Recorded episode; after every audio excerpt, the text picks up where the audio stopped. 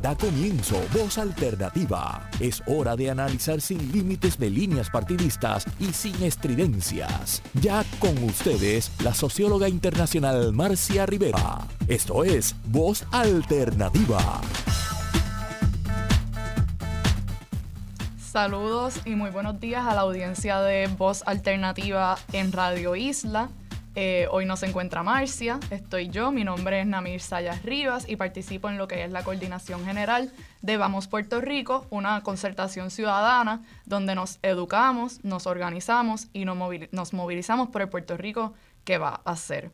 Eh, queremos agradecer primeramente pues a Marcia Rivera por la oportunidad que nos ha eh, permitido hoy atender un tema de mucha pertinencia y mucha relevancia en Puerto Rico el tema del día de hoy es el desplazamiento y el título de este programa es Puerto Rico no se vende. Eh, antes de comenzar la discusión que vamos a tener en el día de hoy, quisiera presentar a las panelistas que nos van a estar acompañando para tratar este tema desde las distintas trincheras donde afecta el desplazamiento en Puerto Rico. Primeramente, aquí se encuentra con nosotras Marlene Goico eh, García, quien está representando al Centro para la Democracia Popular. Eh, más adelante se nos van a unir a la conversación quienes son la licenciada Verónica González Rodríguez de Ayuda Legal Puerto Rico. También va a estar con nosotras Ivette Pérez Reylova de la Asociación de Titulares de Condominios. Em, contamos también con la participación de Mercedes Martínez Padilla, quien viene en representación de la Federación de Maestros de Puerto Rico. Y también estará con nosotras Elda Guadalupe de la Colmena Cimarrona en Vieques, así como Gratisa Fernández de la iniciativa Escambrón Unido en el Viejo San Juan. Y por último, estará con nosotras Sonia Palacios, quien viene en representación de la iniciativa Causa Común. Como pueden ver, tenemos hoy un programa eh, pues de distintas trincheras de lo que es eh, combatir el desplazamiento que está ocurriendo actualmente en Puerto Rico. Este tema es muy importante para nuestra organización, particularmente en Vamos, ya que eh, hemos estado sosteniendo desde los últimos años una campaña ¿verdad? En, defensa de lo que es nuestro patrimonio nacional, la puertorriqueñidad y los derechos democráticos, y entendemos que es importante hablar sobre este tema también en el proceso de repudiar lo que eh, se ha ido convirtiendo como un paraíso fiscal eh, que ha provocado este desplazamiento y esta gentrificación de nuestras comunidades. Eh, y nada, para hablar sobre este paraíso fiscal, podemos empezar pues comentando aquí con, con, Marlin, que viene de, el Centro de Democracia Popular, para que nos cuente un poco sobre qué es este centro, Em, qué campaña, ¿verdad? Este, estamos sosteniendo ahora en colaboración desde Vamos con el Centro eh, para la, Democracia Popular contra lo que es la Ley 22 específicamente. Eh, y también, pues, qué medidas proponemos para atender este problema, vinculando, pues, lo que es, específicamente el desplazamiento que provoca la, la, Ley 22, que ahora, pues, está bajo la sombría de lo que es la Ley 60 en el Código de Incentivos de, de Puerto Rico. Así que, sin más preámbulo, le paso el micrófono eh, a, a Marlene. Gracias, Namil, por la invitación. Gracias a, a Marcia por el espacio y y espero que todos los radioescuchados estén súper bien hoy.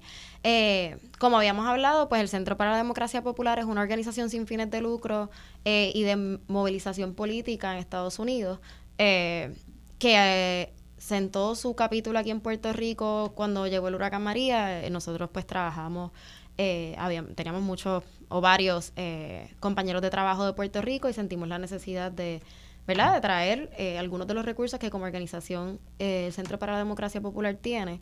Y, y pues empezamos a trabajar post María, hemos estado trabajando principalmente temas de la deuda, fundamos Construyamos Otro Acuerdo, que para trabajar el tema de las pensiones y el recorte también en Estados Unidos a nivel federal, pues trabajamos con promesa y la eliminación de la Junta de Control Fiscal a través del Trust for Puerto Rico Act. Y ahora, pues estamos trabajando con lo que es eh, la eliminación, la derogación de la ley, de las disposiciones de ley 22, pero también pues un poquito eh, educarnos sobre qué es la ley 22, qué, qué, qué impacto ha tenido en Puerto Rico a nivel económico. Y, y, a nivel de transparencia gubernamental, ¿verdad? Tenemos un reclamo de, de responsabilidad del gobierno Así que ahí es donde estamos en este momento. Tenemos una coalición bastante amplia, eh, estamos muy contentos con eso. Tenemos una coalición de más de 20 organizaciones entre Puerto Rico y la diáspora. Y la campaña tiene dos estrategias, ¿verdad? Tiene una estrategia federal y tiene una estrategia local. La estrategia federal se limita a que nuestros compañeros de la diáspora y las organizaciones afiliadas al Centro para la Democracia Popular con base puertorriqueña eh, le pidan al, al, Congreso de los Estados Unidos mejor fiscalización del IRS y de lo que es la las contribuciones federales. Y como hemos visto esta pasada semana, pues obviamente eh, tenemos más información disponible desde que se lanzó la campaña en el 2021 y la estrategia local está más enfocada en, el reclamo de transparencia gubernamental, en impacto económico y en desplazamiento. Eh, es ahí donde estamos ahora. Todo esto pues trabajado desde distintos puntos, pero estamos muy contentos con el trabajo que hemos logrado hasta el momento y ciertamente con los planes futuros. Y te pregunto, Marlene, este, ¿verdad? Hay personas que, que pueden creer que, que esta ley 22 eh, se hizo para, pues, incentivar la economía, crear empleo, pero entonces, ¿por qué, la, ¿por qué la queremos derogar? Porque esta ley realmente no es beneficiosa para las personas que vivimos en Puerto Rico. Claro. La ley 22 se aprobó en el 2012 bajo el gobierno de Luis Fortuño. Eh, con la intención o bajo la promesa de, de atraer individuos inversionistas a Puerto Rico. La ley 22 tiene varios problemas desde el punto de vista de política pública. Número uno, eh, atraer individuos inversionistas, pero no contempla ningún requisito de inversión mínimo ni a nivel de, de, interés público. Así que, pues, es muy difícil medir en efecto cuál ha sido la inversión y como producto de esta ley, porque no existe un requisito de inversión. Eh, la ley eh, básicamente, como parte de los requisitos que tiene, es que no vivas en Puerto Rico entre el 2006 y el 2012, eh, y entonces te mudas a Puerto Rico y no pagas contribuciones. Nada de contribuciones. Eh, tienes que comprar un hogar o una casa entre los primeros seis meses, dos años en posterior a que se te otorgue el decreto, y también tienes que donar, hacer un donativo anual a organizaciones sin fines de lucro. Y eso, ¿verdad? Es un tema del que podemos hablar más adelante. Eh, el requisito principal es que tienes que vivir en Puerto Rico, tienes que ser residente bona fide seis meses y un día. Parte del problema del incumplimiento con la ley actualmente es que pues muchas de estas personas eh, dicen que viven en Puerto Rico, pero en realidad no viven aquí. Y, es, y en gran medida pues ya eso, eh, ya eso incurriría en evasión contributiva federal, que es parte de lo que la IRS está investigando actualmente y, y, la semana pasada pues dijeron que tienen sobre 100 beneficiarios bajo investigación criminal y están preparándose para erradicarle cargos a algunos de los beneficiarios. Eh, ¿Por qué no podemos medir el impacto económico? Pues como te mencioné, no hay una, una, un requisito de inversión mínimo, eso es lo primero. Eh, lo segundo es que no pagas contribuciones, obviamente el dinero que tienes disponible eh, porque no pagas contribuciones, pues las personas lo, lo utilizan para comprar propiedades más grandes, especular eh, bienes raíces, que de eso ciertamente Verónica puede hablar más adelante. Eh, pero también el reclamo de transparencia gubernamental, desde que se implementó la ley en el 2012 hasta el 2023, el gobierno de Puerto Rico ha fallado en poder darnos información que hasta la fecha el Tribunal Supremo ha, ha confirmado que es pública. Eh, y lo único que tenemos a nuestra disposición en términos de impacto económico son los, las proyecciones de, de, de contribuciones no percibidas por el Departamento de Hacienda, que a juzgar por el último informe que se, se publicó hace unas semanas atrás, pues son alrededor de 4.5 mil millones.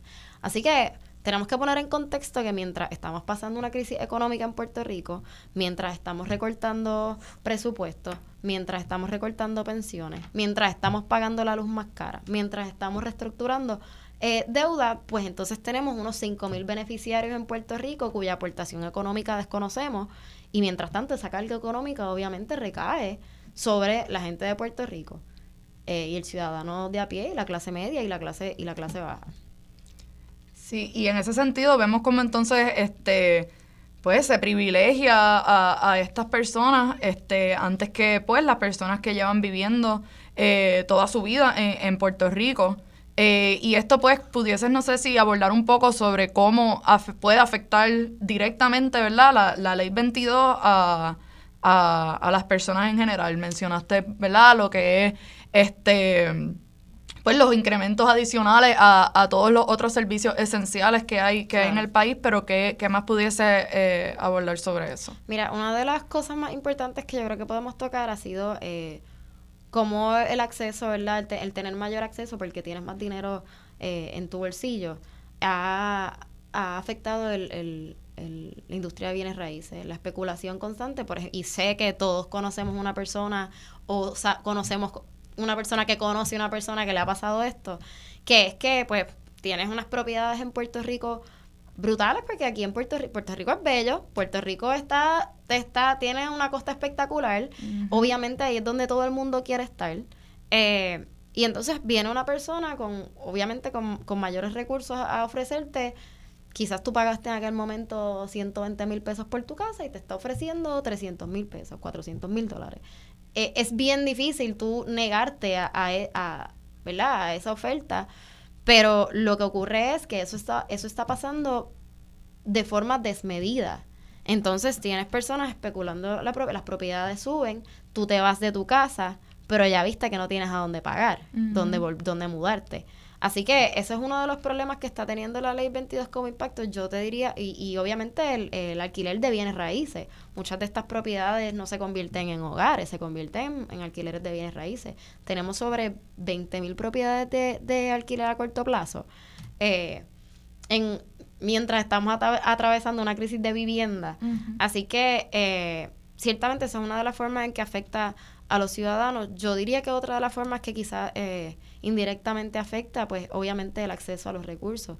Si estamos hablando de 4.5 mil millones en los próximos cinco años, o sea, entre el 2020 y el 2026, pues ciertamente habría que preguntarse eh, si estas personas pagaran algún tipo de impuesto, ¿verdad? Por, por, por ser abogado del diablo, pagaran algún tipo de impuesto.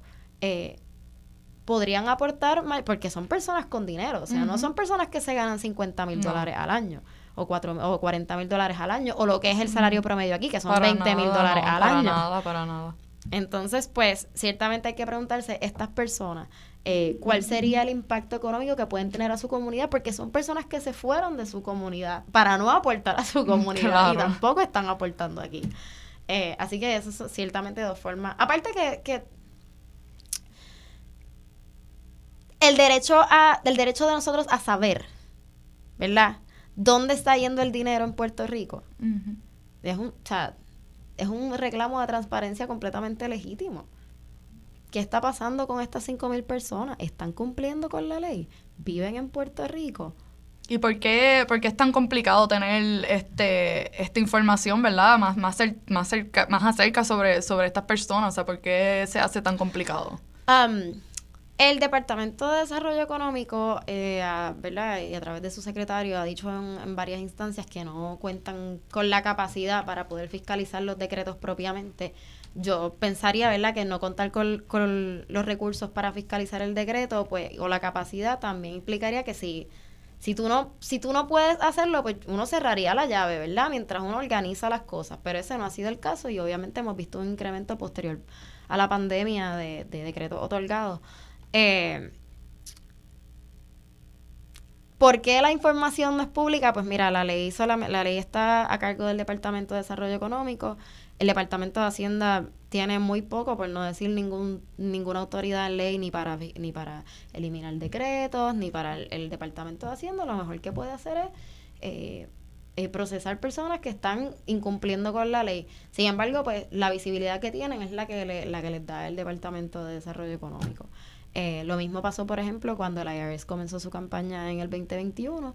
Ellos, a través de un memo, pues dijeron, mira, no, no estamos teniendo toda la información que necesitamos del Departamento de Desarrollo Económico. Claro, eso cambió la semana pasada cuando anunciaron que habían más de 100 personas eh, bajo investigación federal. Pero previo a eso, lo que la IRS estaba indicando era precisamente no estamos teniendo la visibilidad que deberíamos tener en, en este proceso. Eh, es un, quizás puede ser un problema de capacidad, puede ser un problema de, de, pues que el gobierno entiende que es una ley que en efecto tiene beneficios para Puerto Rico, pero no la han podido defender. No la han podido defender porque no, no sabemos qué está pasando con ella. Ellos no saben qué está pasando con ella. Eh, así que ahí es donde estamos. Entonces te pregunto, Marlene, y para ir cerrando, porque entiendo que este por ahí tenemos a, la licenciada Verónica González, eh, te pregunto, más allá de intervención federal en este proceso, ¿qué, pueden hacer las personas que nos están escuchando ahora mismo para poder ayudar o, aportar en exigir que el gobierno aquí en Puerto Rico, ¿verdad?, eh, nos otorgue ese acceso a esa información que, que, debería ser pública. Claro. Mira, eh, la campaña tiene varios, ¿verdad? varias fases. La primera es hacer esta la, informa la poca información que hay accesible a, a, todo el mundo. Así que nosotros eh, lanzamos un website que se llama prnosevende.com donde básicamente eh, desmenuza la información que hay disponible para que la gente pueda entender en qué consiste la ley, cuáles son los requisitos, cuál ha sido el impacto, cuál ha sido el, cuál es el reclamo de transparencia gubernamental, cuál es el impacto del desplazamiento, eh, eso es lo primero. Y lo segundo sería, obviamente ver la página, el segundo sería que pueden textear para unirse a la campaña al 20, ley 22 al 25463. Creo que me lo aprendí. Sí. Creo que me lo aprendí. Sí, este, en efecto, pueden entrar exacto al portal prnosevende.com sí. y también pueden enviar un mensaje de, de texto en, en, su, en su teléfono celular, escribir la palabra ley 22 al 254-63. Así que cualquier persona que nos está escuchando ahora mismo puede tomar acción y sumarse, ¿verdad?, a esta lucha contra eh, específicamente lo que es la ley 22, pero que abarca el tema de la conversación que, de hoy, que es el, el desplazamiento. Em, tenemos ya con nosotras a, a la licenciada Verónica. Yo estoy para buenos días. Hola, buenos días Verónica, gracias por estar aquí. Gracias, gracias por la invitación. Claro, este, licenciada Verónica González Rodríguez es coordinadora de litigio y abogada comunitaria de ayuda legal Puerto Rico, nos está acompañando hoy vía telefónica. Y le quisiera preguntar entonces, licenciada Verónica, eh, cuán común, ¿verdad?, es que, una persona sea, sea desplazada. Eh, ¿Cuáles son esas razones más comunes y qué opciones legales tiene una persona que está siendo desplazada por consecuencia de la ley 22 o por cualquier otra razón? Los, procesos de desplazamiento son múltiples y a veces eh, es difícil identificarlos eh, específicamente o con, o con tiempo suficiente. En procedimientos legales eh, los vamos a ver a través de procesos de desahucio, procesos de ejecución de hipotecas, procesos de expropiación forzosa cuando lo está llevando a cabo el gobierno, ya sea el municipio o el gobierno central. Eh, y eso estamos viendo un aumento particularmente después de la pandemia, que hubo una paralización de, los procesos de ejecución de hipoteca, un proceso de paralización de los procesos de desahucio e incluso pues se dieron ayudas económicas por parte del gobierno para las personas que estaban enfrentando dificultades en hacer sus pagos de hipoteca o de alquiler y según van eh, reduciéndose, van terminando esas ayudas, pues empezamos a ver el aumento en los procesos legales para sacar a la gente de sus casas. Dicho eso, no todo, perdón, tenemos eh, pero una, una forma adicional que tal vez menos visible a través de los procesos de los tribunales, que es simplemente la cantidad de gente que ya no puede pagar sus casas porque aumentaron la renta, que no encuentra una casa que comprar o una casa que mudarse, porque el mercado ha hecho eh, esos, eh, la posibilidad de tener una vivienda eh, realmente inaccesible. Y le pregunto, Verónica, entonces, este, ¿qué qué opciones ¿verdad? legales puede tener esta, estas personas o cómo pueden eh, recurrir a apoyo ¿verdad? De, de, lo que es ayuda legal, cómo han estado manejando este tipo de casos. En términos de, procesos legales, nosotros eh, siempre nos gusta recordar a la gente ¿verdad? que lo mejor que pueden hacer es empoderarse del proceso, conocer sus derechos y cómo funcionan eh, los procesos, tanto para desalojarlos, pero también los procesos para adquirir una vivienda. Mucha gente no tiene, no, no, no, no está consciente, no se siente seguro en negociando un contrato de alquiler, por ejemplo, pero las personas inquilinas también pueden negociar esos contratos. Así que usualmente empezamos eh, o sugerimos a la gente que conozca los, los procesos. Nuestra página de internet ayudalegalpr.org tiene un, muchísima información sobre asuntos legales relacionados a los procesos de vivienda. De hecho, a través de esa misma página hay un sistema de chat eh, que no es un robot, es un abogado, una abogada del otro lado ¿verdad? de ese chat que le pueda hacer preguntas eh, sobre cómo la información que está buscando en la página. y en los casos de desahucio de ejecución de hipoteca y también los, de, los procesos de recuperación tras desastre, las ayudas del gobierno ¿verdad? para ese proceso de recuperación, nos puede llamar al 787-957-3106 para asesoría eh, ¿verdad? y consulta sobre el proceso legal particular que la persona está enfrentando. Eh, sin embargo, nosotros también apostamos ¿verdad? que eh, la, el proceso de, el derecho como está ahora mismo está bien cercado a, a, favor de ciertos intereses y nosotros entendemos que eso propende ¿verdad? al desplazamiento, ¿no? Por eso hablamos a veces de un desplazamiento por, por diseño. El resultado necesario de las políticas públicas que tenemos en vigor ahora mismo eh, hace más fácil que la gente sea desplazada, que pierdan sus hogares o que no tengan acceso a un hogar seguro. Por eso también hacemos trabajo de abogacía, entiéndase, tratar de convencer la legislatura, al gobierno, eh, que tome medidas eh, y cambie eh, las normas para asegurar mayores protecciones en estos procesos. por darte un ejemplo, hay, derechos y hay, ¿verdad? no beneficios, derechos que la gente ha perdido, protecciones que hemos perdido en el proceso. La antigua ley de alquileres razonables que estuvo en vigor por más de 40 años establecía cuánto se podía aumentar la renta de un año para otro, establecía un máximo eh, a, a, esos topes de, al alquiler, el aumento en alquiler, ahora mismo eso no existe, lo que significa que usted puede estar alquilando una casa, un apartamento por 500 dólares al mes, por, por decir para por decir algo, y usted está pagando a tiempo, usted está cumpliendo todas sus normas, a final del contrato, la persona casera puede decidir que le va a duplicar la renta para el próximo año, y no hay nada que lo impida. Pues ese, ese tipo eh, de vacíos en la ley, pues hace más fácil que la gente entonces se vea en una situación que termina literalmente en la, sin un espacio o una vivienda segura para sí o para su familia. Licenciada, eh, habíamos hablado hace algunas semanas atrás eh, en otro espacio sobre cómo el acceso a estos decretos contributivos también eh, ¿verdad? Les, da más, les da más herramientas para especular propiedades y, cómo les facilita a, los beneficiarios la especulación. ¿Podría hablar un poquito más de eso?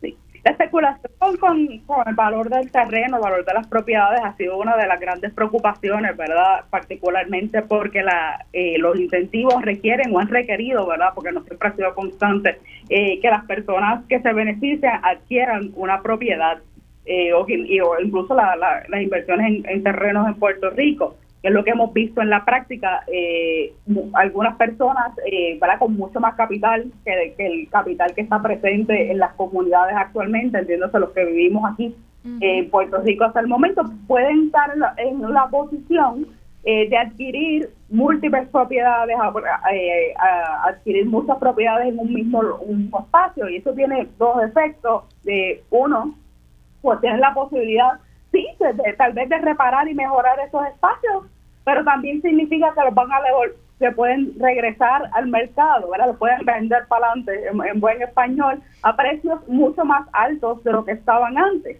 Y lo que genera una ganancia para esa persona, pero también afecta a las personas que están buscando propiedad, que no la van a poder comprar, y a las personas que viven alrededor de, de una propiedad, Recordemos que el valor de una propiedad no es solo las condiciones particulares de una casa o de un apartamento, tal vez el elemento más importante es dónde está ubicado. Y si aumenta el valor de la casa al lado tuyo, pues la tuya también aumenta. Para el dueño de esa casa eso puede ser positivo, que aumente ¿verdad? el valor de su propiedad, pero para el que está tratando de entrar al mercado ¿verdad? y adquirir una casa, significa que en esa comunidad que tal vez quería vivir o tal vez ahí creció y está buscando quedarse o regresar, no va a ser posible. Para la persona que alquila en esa propiedad va a ver que su, su renta va, a aumentar eh, posiblemente a niveles que no pueda alcanzar. Además de que crea una idea, ¿verdad? En, en la población que vemos cada vez que vemos los, los, los clasificados, hay asuntos que las compras son solo cash, ¿no?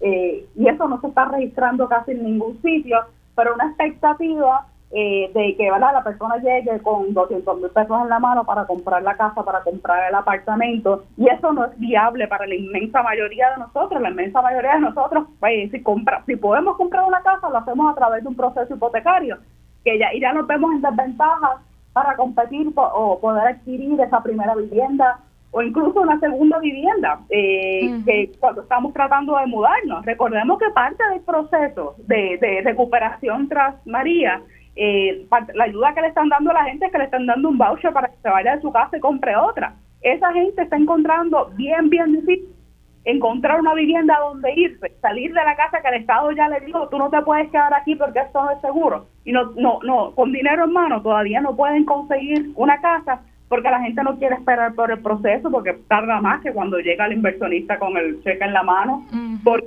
el valor, ya los valores de las casas están inflados y no, no pasan la tasación porque simplemente aumentaron los costos y no es posible comprar una casa eh, aceptable con los precios que estaba dando el gobierno.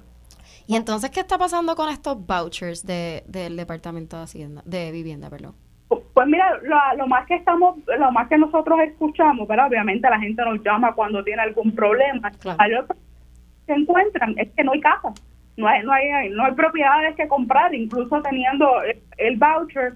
Eh, uno porque muchos vendedores no quieren aceptar el voucher y no lo quieren, vale que le da el departamento de la vivienda eh, porque puede tardarse más o creen que puede tardarse más que el proceso tradicional de compra y venta y no quieren esperar.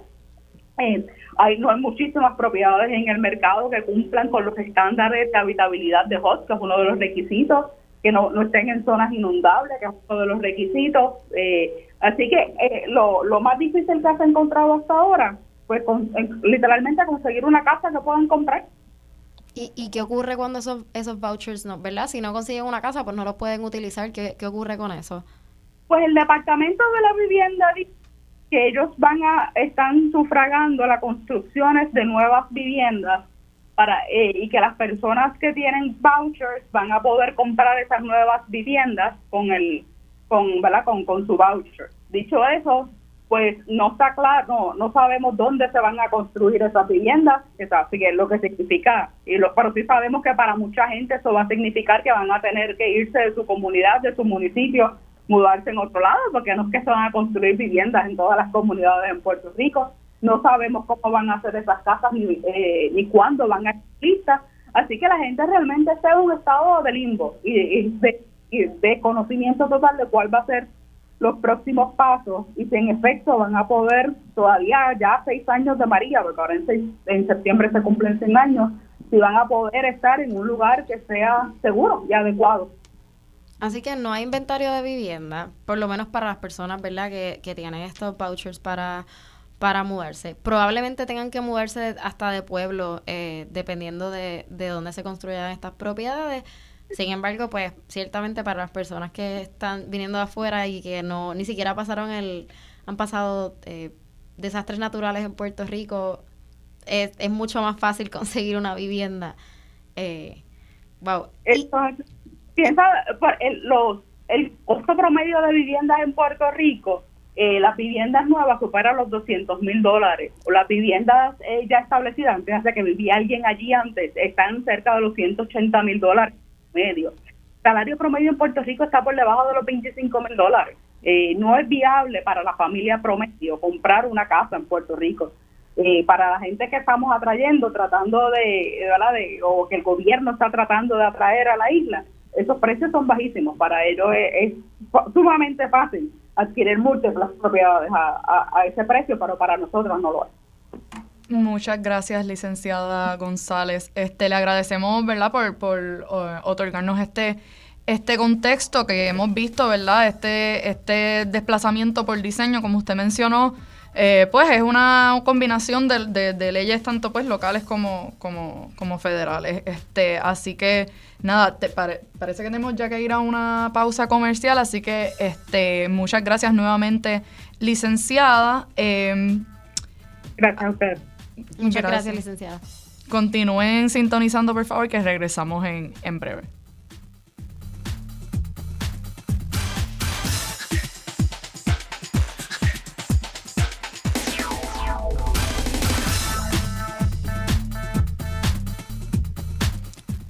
Saludos y muy buenos días a quienes nos están sintonizando ahora. Por aquí me introduzco, soy Namir Sayas Rivas, estoy eh, pues de, eh, a cargo de lo que es el programa de hoy, Gracias a Marcia Rivera por la oportunidad para entender, eh, atender este tema de gran pertinencia que es el desplazamiento en, Puerto Rico. Em, estuvimos hablando previamente con, con Marlene Goico del Centro de, eh, para la Democracia Popular, introduciendo un poco lo que es este tema y cómo se vincula a la Ley 22 en Puerto Rico. También estuvimos hablando con la licenciada Verónica González Rodríguez, quien nos puso en contexto, ¿verdad?, desde su posición como coordinadora de litigio y abogada comunitaria de ayuda legal Puerto Rico, eh, nos contó, ¿verdad?, sobre las opciones legales que tienen las personas que están siendo desplazadas y cuáles son algunas políticas eh, que existen para proteger la vivienda eh, en Puerto Rico. ahora, ¿verdad?, vamos a continuar la conversación sobre este tema desde una perspectiva de los condominios residenciales y mixtos que están sometidos al régimen de propiedad horizontal y para esto tenemos en vía telefónica a Ivette Pérez Reylova de la Asociación de Titulares de Condominios. Ivette, ¿estás por ahí? Sí, buenos días, Nami, ¿cómo estás? Hola, todo muy bien, Ivette. Gracias por estar aquí presente con nosotras. Ok, siempre a la orden. Este, y te agradecemos, ¿verdad?, la invitación y la oportunidad que nos estás dando de expresarnos ah, sobre este tema en este programa y llevar el mensaje a tu audiencia. Muchas gracias, Ivette. Cuéntanos entonces cómo eh, la Asociación de Titulares de Condominio ha estado manejando eh, pues este, este tema, cómo, ¿verdad? Si de alguna manera estos privilegios contributivos de, de la Ley 22 les han estado afectando y cuáles, ¿verdad? Son los derechos que tienen los titulares de condominios, cómo se pueden defender de una situación de, de desplazamiento. Pues mira, te explico. Este, yo voy a comenzar dándote un pequeño resumen que es necesario que la audiencia pueda entender este para que sepa cómo nos ha afectado este tema a los titulares de condominio. Y es que los derechos de los titulares eh, de condominios que se someten al régimen de la propiedad horizontal nacen de los términos y condiciones de la escritura matriz cuando compramos los apartamentos, que es el contrato por el cual adquirimos esa propiedad y de la ley que regula los condominios que esté vigente al momento de la compra o según sea el caso, porque hemos visto que han habido varias leyes ya donde eso ha eh, hecho que vaya cambiando la legislación eh, en los condominios, ¿verdad? Los condominios, las fuentes del derecho que rigen la propiedad horizontal no tienen la misma jerarquía entre sí entre ellas la ley que esté vigente tiene primacía sobre la escritura matriz y el reglamento del condominio. O sea, que cualquier disposición de la escritura matriz o el reglamento que pueda estar en contraria con las disposiciones de esa ley va a ser nula. Sin embargo, la escritura matriz es un documento tan importante que puede, se supone que se modifique solamente con el voto unánime de los titulares.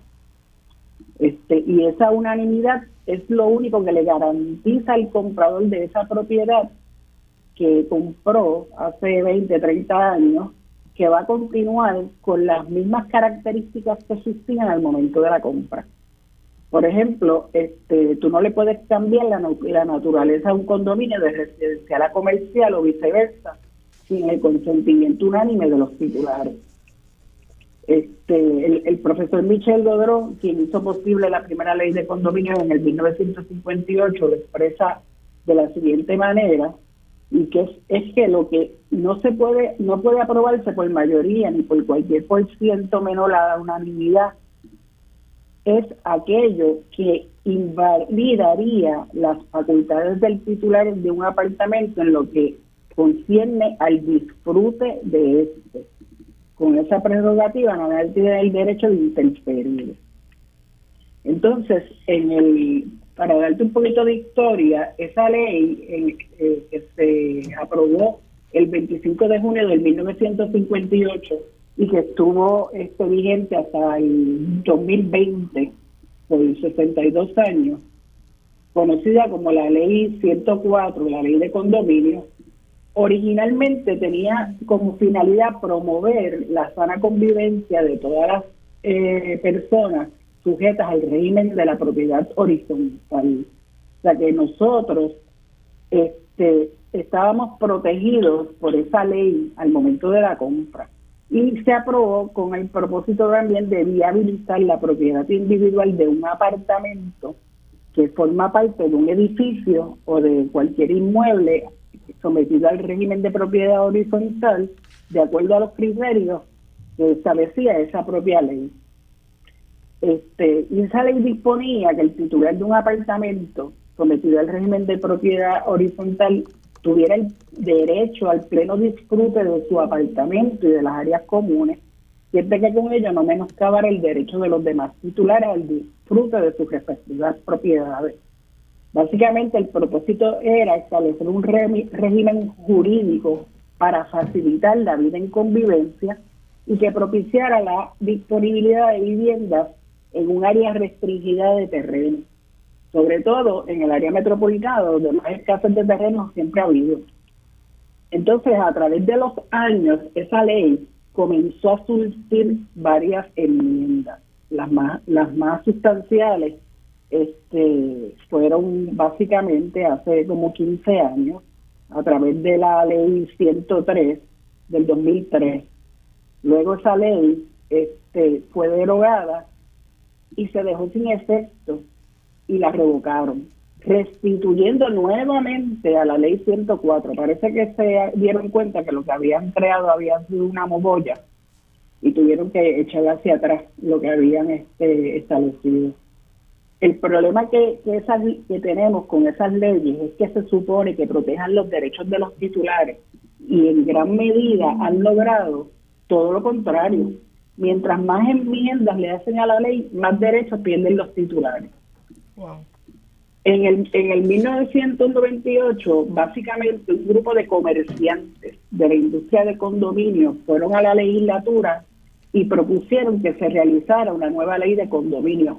Ellos entendían que ya la ley vigente, que tenía aproximadamente para esa época más de 60 años y muchísimas enmiendas, este, pues era una ley vieja y que era mejor derogarla y hacer una ley nueva. Los titulares, pues obviamente sabemos que la verdadera razón para ese cambio no era, sino que eh, la ley no les permitía, según estaba redactada y les hacía difícil poner en marcha sus negocios.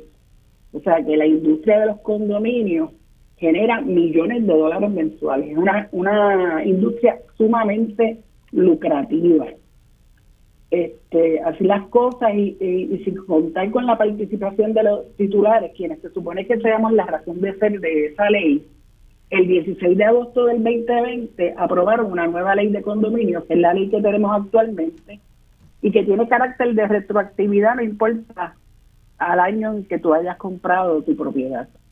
O sea, que tú compraste una propiedad hace 30, 40 años y ahora te endilgaron esta nueva ley eh, bajo tu estructura matriz sin tu haberlo podido prever.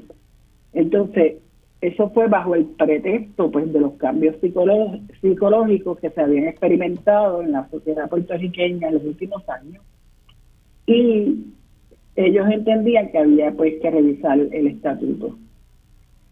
Eh, eso, esos este reclamos eran básicamente reclamos de la industria de los condominios, en su mayoría, no provenían de los titulares.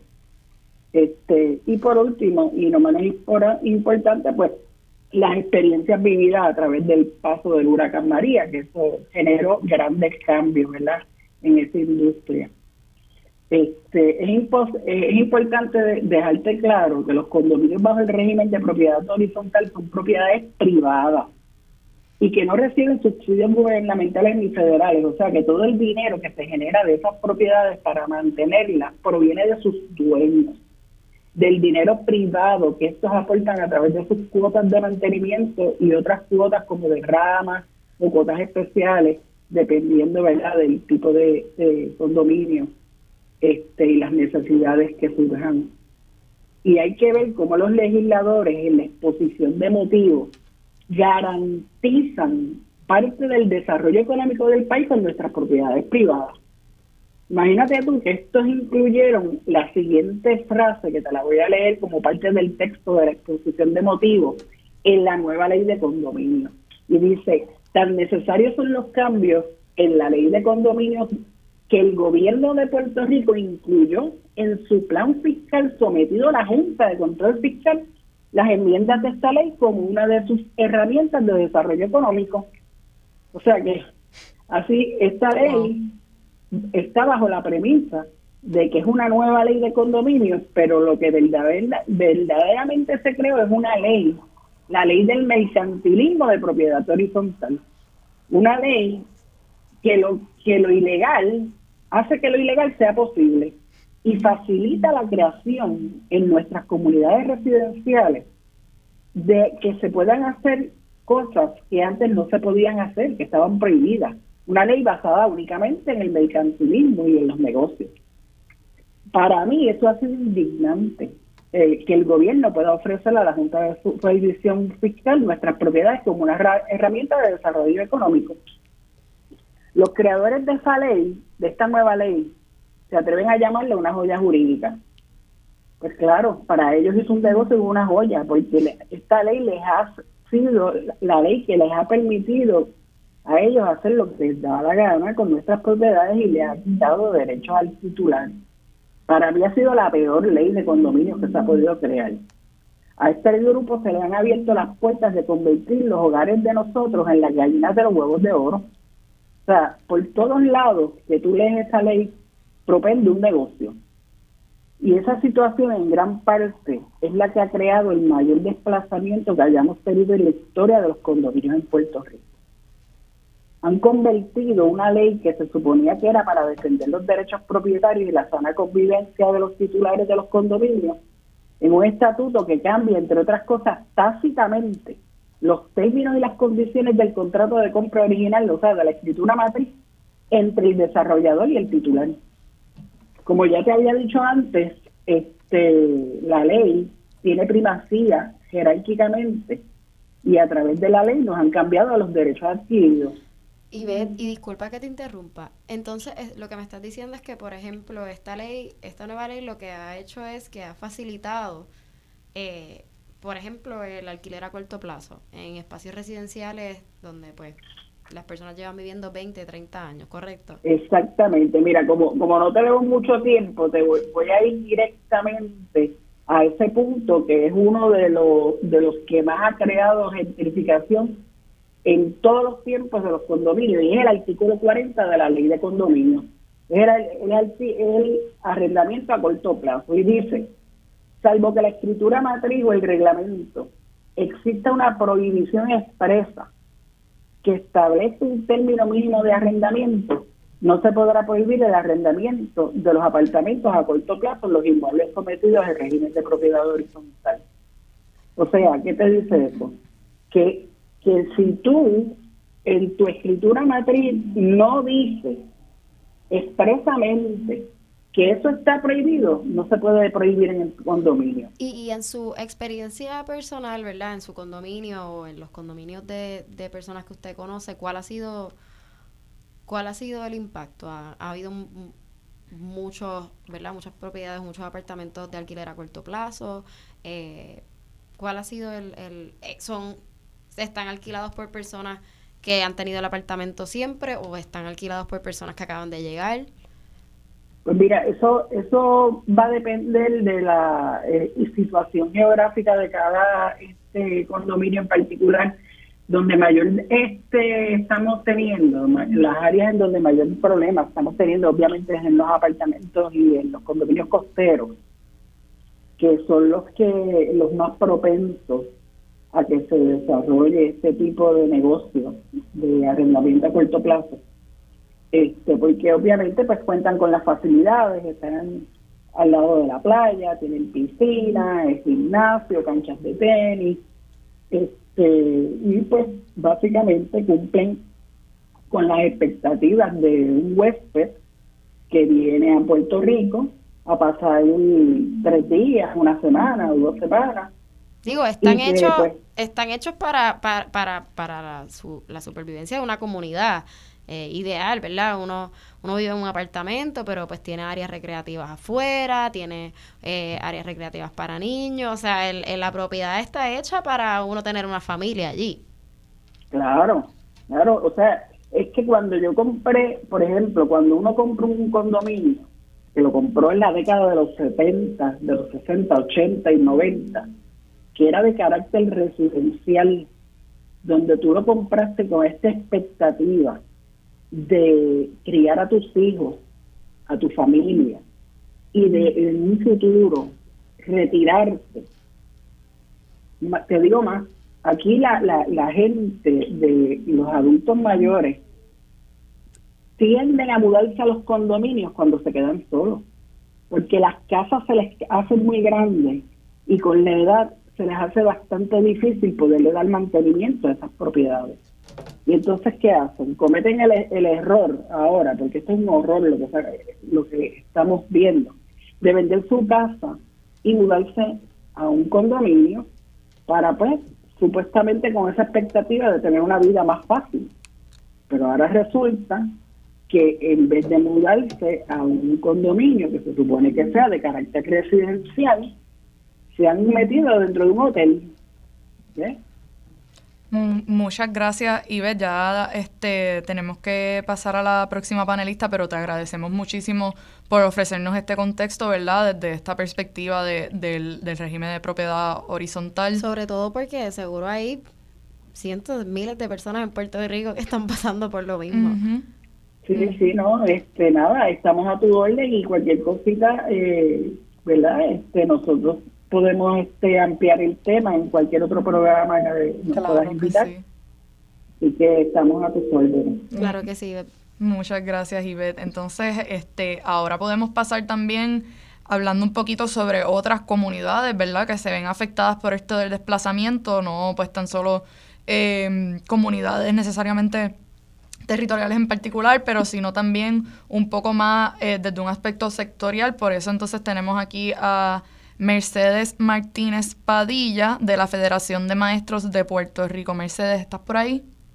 Sí, buenos días. Hola, muy buenos días, Mercedes. Gracias por estar con, con nosotras y venir a hablar, ¿verdad?, sobre pues el, el ataque a, la educación pública que vivimos aquí en Puerto Rico, específicamente, ¿verdad?, desde el área de del desplazamiento, si pudieras por favor abordarnos un poco este, cómo el, el desplazamiento afecta a la niñez en Puerto Rico y ¿verdad? Cómo, cómo este problema se vincula con, con el sistema de educación.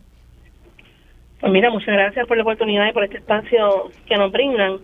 El tema del desplazamiento está directamente ligado al Departamento de Educación y a las comunidades escolares, eh, no de ahora, de hace mucho tiempo, incluso de, de antes, diría yo, de la ley 60. En el caso del departamento hay que recordar primero, ¿verdad? como parte de la historia, de esa memoria histórica, que entre ambos partidos coloniales mayoritarios nos han cerrado 611 escuelas en los pasados 10 años. Esas escuelas representaban el 44% del total de las escuelas que estaban abiertas en ese momento y la gran mayoría de ellas, un 85%, eran escuelas en zonas rurales zonas montañosas, desplazando a los niños y niñas de la comunidad, al personal docente, a todos los componentes de la comunidad, a escuelas urbanas. Yo recuerdo uno de los casos bien notorios fue el caso de la escuela Felipe Quiñones, una escuela que está ubicada en el barrio Barreal, en Peñuela, bien arriba en la montaña.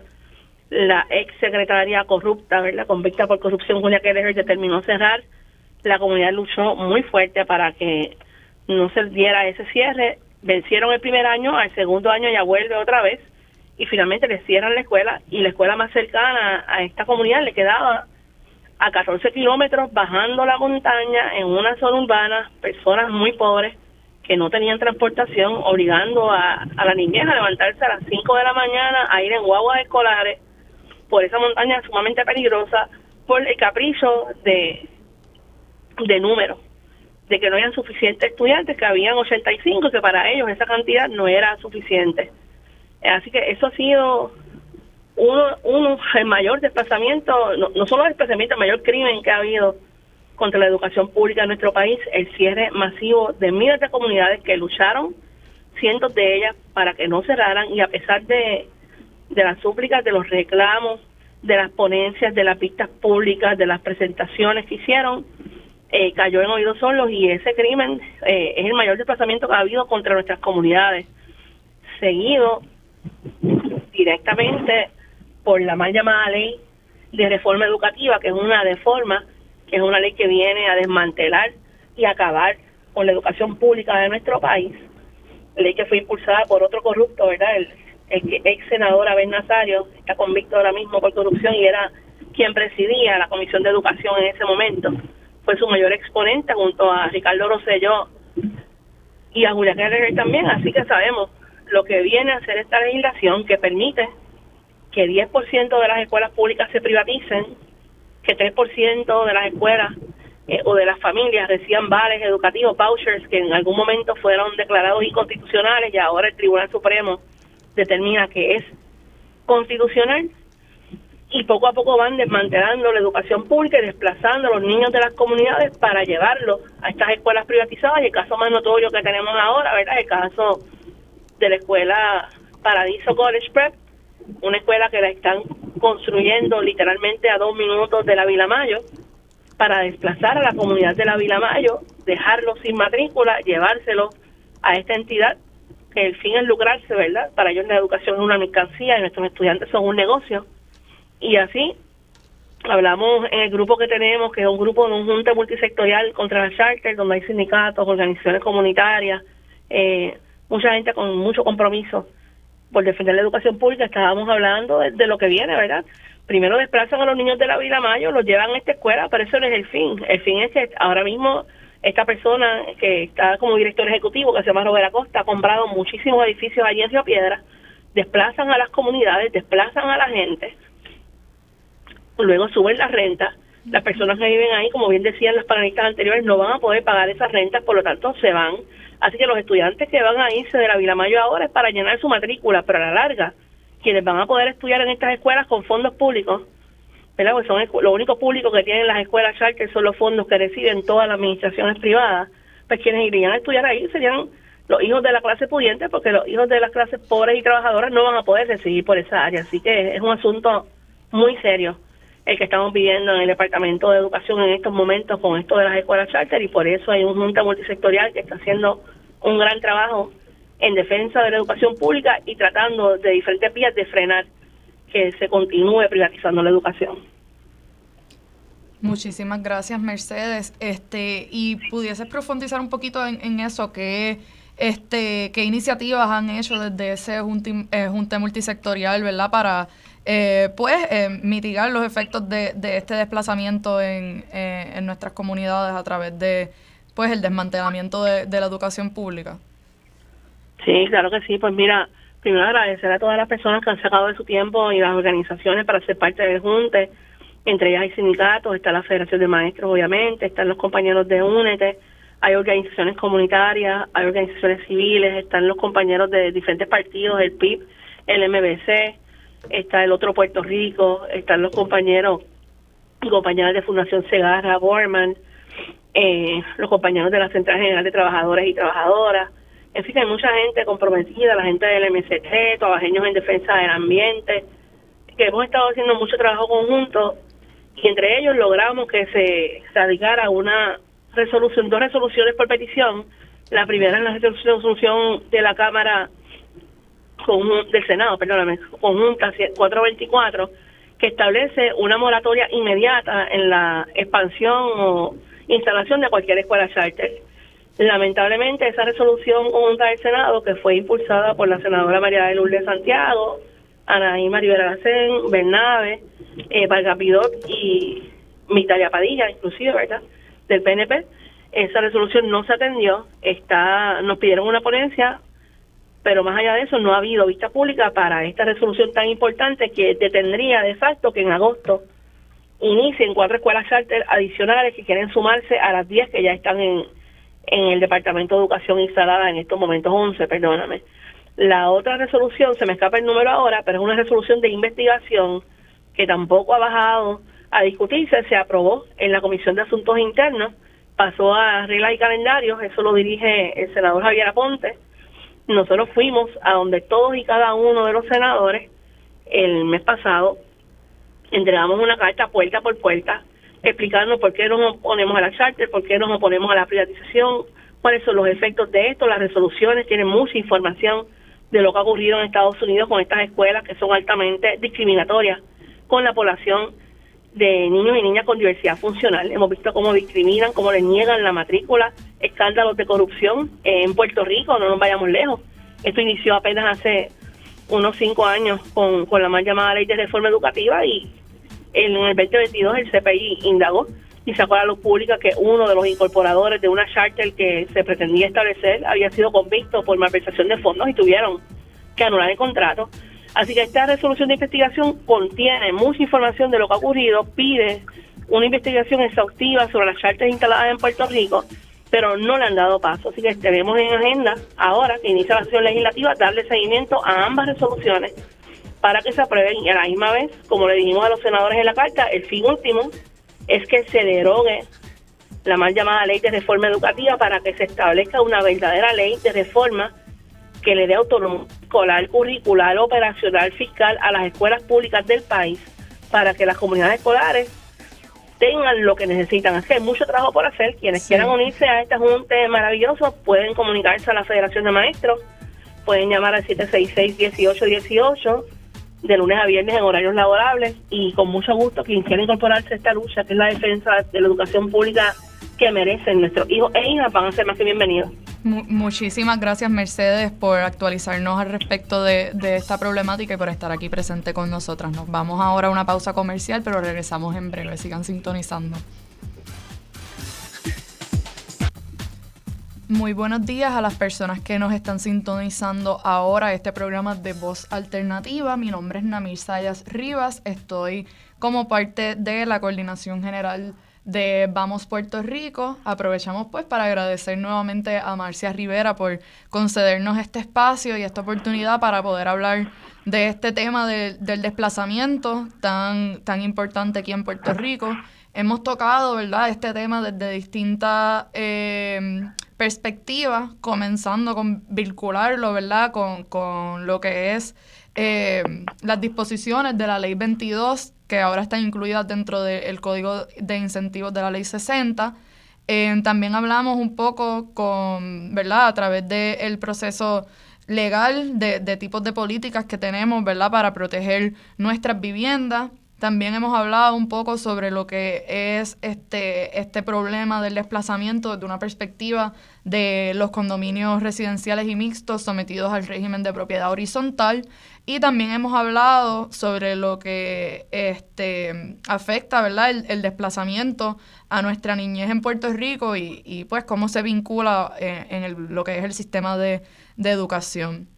Eh, podemos también resumir un poco, ¿verdad? La conversación hasta ahora. Hemos visto que lo que es el desplazamiento y la gentrificación tienen este, varias facetas y se manifiestan desde distintas maneras a través de lo que son la privatización de, de los servicios esenciales para lucro de pues, corporaciones extranjeras. Esto sucede en, desde la transportación, la energía eléctrica, la salud y como bien hablamos ahora en el último segmento, en la educación que cada vez y cada día se hacen más inaccesibles.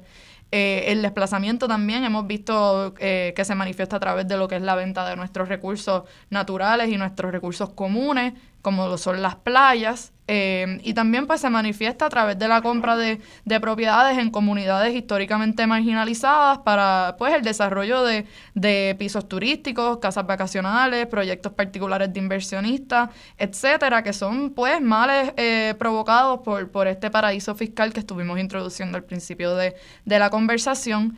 Entonces ahora para eh, continuar hablando sobre cómo el desplazamiento, ¿verdad?, afecta a nuestras comunidades. Tenemos en vía telefónica a Elda Guadalupe de la Colmena Cimarrona en Vieques. Saludo, Elda, ¿estás por ahí?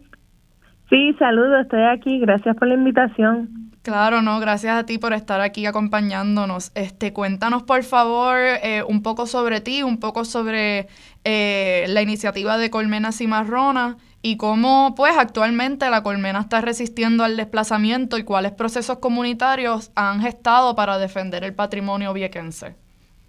Pues claro, esto, pues como mencionaste, soy Elda Guadalupe, pues de profesión soy maestra y, y desde esa profesión he podido ver como en Vieques hemos visto el, el desplazamiento de nuestra comunidad, ¿verdad? En, en la misma escuela donde trabajo, cuando yo empecé habían sobre 400 estudiantes, casi 450, hoy en día estamos en 180.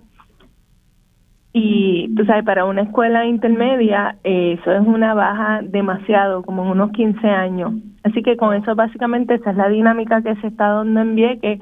Yo diría que el proceso de desplazamiento en Vieques empezó luego de la salida de la Marina, ¿verdad? Porque esto hubo un auge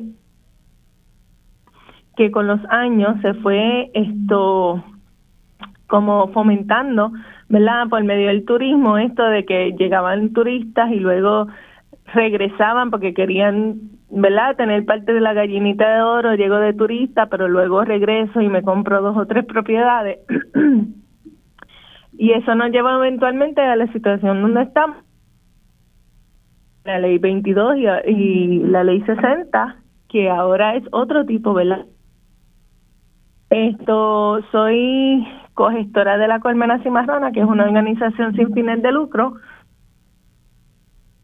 Nuestra misión es sobre la soberanía alimentaria, pero para ¿verdad? poder obtener una soberanía alimentaria eh, para la isla, para la isla municipio del archipiélago en general, nosotros necesitamos contar no solo para sembrar, sino para vivir, y entonces así es que la colmena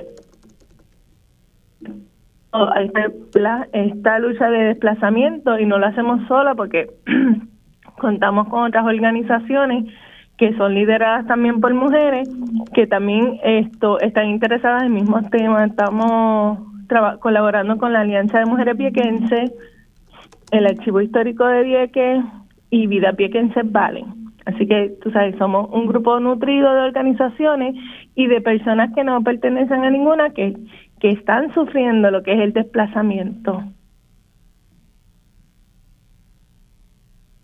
Ah. Muchas, muchas gracias, Elda. Eh, ¿Pudieses comentarnos entonces un poquito sobre qué iniciativas eh, han tomado estas distintas organizaciones que se han unido en contra de esta problemática? Eso, claro que sí. Pues nosotros esto, al conversar, ¿verdad? En, en reuniones extraoficiales, pues siempre llegamos al tema de del desplazamiento, pero entonces eh, tanto las otras organizaciones como las de nosotros en reuniones comunitarias siempre llegamos a los mismos issues fundamentales en la isla de Vieque, que siempre los top three, como le decimos, es transporte marítimo, vivienda digna o, o acceso salud. Yo diría que los tres temas que, que están ahora mismo son, son los issues fundamentales para que eh, Vieque pueda progresar ¿verdad? y ser, ser autosuficiente o sustentable. Eh, hemos hecho nuestro trabajo con, con el transporte marítimo, tampoco ha culminado, pero con la vivienda digna eh, tratamos de empezar con lo que era un conversatorio que yo no creo en las casualidades, ¿verdad? Eh, sucedió el mismo día que la colectiva en construcción feminista, no sé si lo dije bien. Sí, la, colectiva feminista. Ajá, estaba haciendo el Día Nacional de hablar sobre el desplazamiento, ese mismo día hicimos un conversatorio, en ese conversatorio que fue eh, bastante acogido por la comunidad, eh, sale la preocupación de una subasta que el municipio va a llevar a cabo con 10 terrenos. Esta subasta, esto tenía, ¿verdad? No, nos preocupaba varias cosas. Una, que los terrenos que estaban en subasta son terrenos en su mayoría que fueron rescatados por años, diría yo, entre 50 y 60, porque China había, había usurpado a Vieques, pero ya eran propiedad de, del Departamento Interior de la Marina. Así que la comunidad de Vieques había rescatado y estos terrenos hoy en día son los que iban a subasta. Esa subasta era viva voz, que significa que un trabajador o trabajadora promedio de Vieques no tenía ningún un terreno. y bien, sabiendo nosotros que el acceso a una vivienda es uno de los mayores de las razones principales por las que lo, el, él y la trabajadora viequense se, se está mudando con toda su familia de Vieques, ¿verdad? Porque no tienes un transporte marítimo, no hay sistema de salud y encima de eso no tienes dónde vivir, pues no hay break, te, vas a tener que ir de Vieques. Así que es una de las cosas que está incidiendo en que las familias vayan y sean reemplazadas por, por, ¿verdad? por estos especuladores. y sentimos que teníamos que estar ahí para impedir esa subasta. Así que nada, hicimos lo propio y tuvimos, nos dimos cita para esa subasta y eh, la subasta fue cancelada pues porque no se pudo llevar a cabo. Esto me imagino que han podido ver los visuales de que está si están circulando en las redes. Esto hubo una como incidentes de, de abuso policiaco y ahora mismo pues tenemos una compañera que ha sido que está tratando de ser esto o le están fabricando un caso de agresión contra la policía cuando todo el mundo que, que ha visto los videos puede ver lo contrario que la que agreden es a ella. Esto pero a, todo esto al final de todo